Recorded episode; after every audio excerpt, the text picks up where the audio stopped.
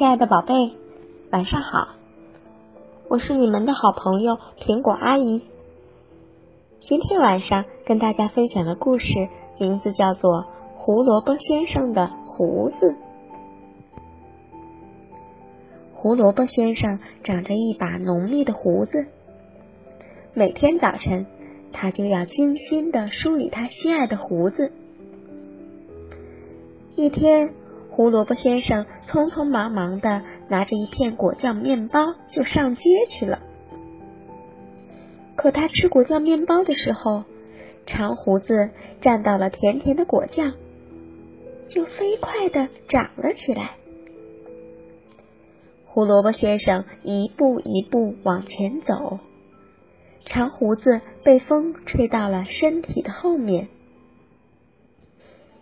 一个小女孩站在街口放风筝，因为风筝的线太短，她的风筝怎么也飞不过屋顶。当胡萝卜先生路过的时候，小女孩看见了在风里飘动的长胡子，高兴地说：“我可以用它来做放风筝的长线。”女孩剪了一段胡萝卜先生的长胡子，用来放风筝。风筝一下子就越过了屋顶。胡萝卜先生继续往前走。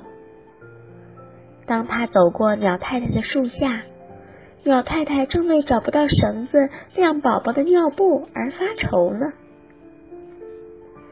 当他看见胡萝卜先生风里飘动的长胡子，就高兴地说。可以用它来晾宝宝的尿布呀！鸟太太剪了一段胡萝卜先生的长胡子，系在两根树枝的中间，晾起了一长串鸟宝宝的尿布。鼹鼠老师带着学生过马路，他们挨着个。但不是前面的撞了后面的，就是后面的踩了前面的。鼹鼠老师看见胡萝卜先生的长胡子，突然就有了好主意。他剪下一段胡萝卜先生的长胡子，让每个小鼹鼠都拉住这段胡子，自己牵着胡子走在最前面，这样。小鼹鼠们都顺利的过了马路。鸭子先生对掉落地上的书正发愁的时候，看见了胡萝卜先生的长胡子。他说：“这下我总算找到捆书的绳子啦！”鸭子先生剪下一段胡萝卜先生的长胡子，把书捆成两包。然后拎着书一摇一摆的走了。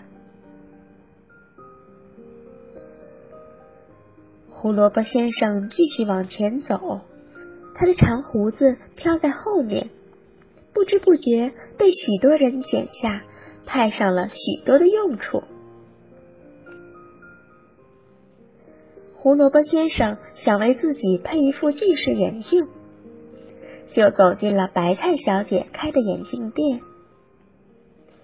配完眼镜，白菜小姐说：“如果你用长胡子做绳子，把眼镜系住，就不怕找不到眼镜了。”白菜小姐说这些话的时候，顺便用一根长胡子系住了眼镜。当胡萝卜先生的眼镜不小心从鼻梁上滑落下来的时候，他的胡子记住了眼镜。胡萝卜先生说：“我的胡子真是太棒了！”啊，我也觉得胡萝卜先生的胡子真是太棒了。我也好想有一下他那样的胡子。好啦，亲爱的宝贝。今天晚上的故事就到这里啦，该睡觉啦，晚安。